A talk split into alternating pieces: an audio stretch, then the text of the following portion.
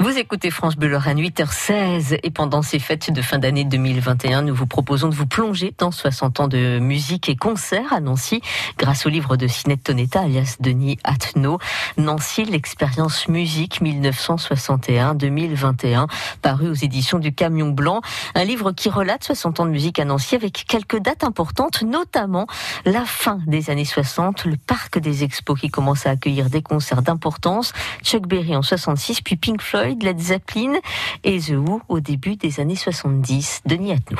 En 1966, il y a eu aussi quelque chose d'important. Des associations ont commencé à faire des concerts euh, au parc des expositions. Et un des premiers, c'était euh, Chuck Berry, c'était en 66, avec plein de groupes locaux. Hein. Ils étaient au moins une dizaine. Donc on retrouve à nouveau les Rapaces, les Voodoo Doctors, puis d'autres groupes nationaux. Euh,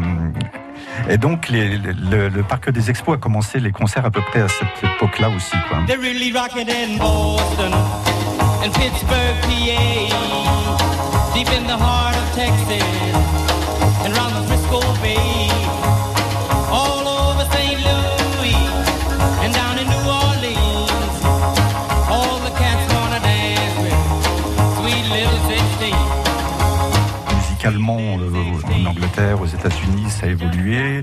Il y a certains groupes qui ont pris de l'importance.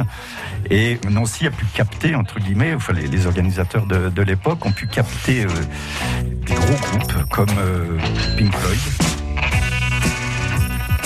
Ce concert a été quand même très important. C'était le premier où ça a dépassé les, 10 000 personnes quand même. Le 8 décembre, 1972. Oui, a marqué une pierre blanche, on peut dire. Et ensuite, euh, euh, ça a permis à ce que d'autres groupes euh, viennent dans cette importance. Led Zeppelin en 1972 à Nancy, ça représente quoi? Qu'est-ce que ça représente pour les jeunes qui vont les voir en, concert et qui ont le ticket jaune? Je connais pas les groupes de maintenant, mais ceux qui existent maintenant attirent du monde. à l'époque, c'était Led Zeppelin, les Who euh, et Pink Floyd, entre autres. Hein. Il y avait les Rolling Stones aussi, mais enfin peut-être un peu inatteignable euh, pour Nancy. Led Zeppelin était déjà son troisième ou quatrième album, donc ils avaient déjà une notoriété euh, internationale importante mars 1973. Les musiciens arrivent complètement éméchés. C'est vrai que ça aurait peut-être pu être mieux. Euh, c'est après, finalement, qu'on a appris qu'effectivement, ça s'était mal passé avec les, organisateurs, euh, où ils n'avaient pas été contents de l'hôtel. Donc, euh, voilà, en arrivant, ils ne trouvaient pas la clé du bombilome qui leur était impartie. Donc, ils se sont énervés, ils ont tout cassé.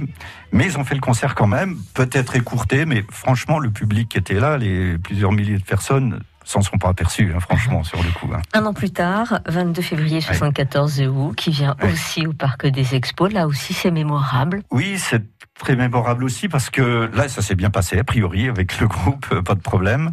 L'incident qu'il y a eu, enfin, ou les incidents, c'est que hum, les organisateurs ont été un petit peu euh, dépassés et il y en a plein qui ont passé au-dessus de la barrière, qui ont rentré gratuitement. Ah, Donc, il y a eu euh, des sortes de bousculades. Enfin, on était bien serrés, quoi. Mais là aussi, je m'en suis pas aperçu. Hein. C'est qu'après que j'ai appris qu'il y en avait plusieurs centaines qui étaient passés comme ça, quoi. the past.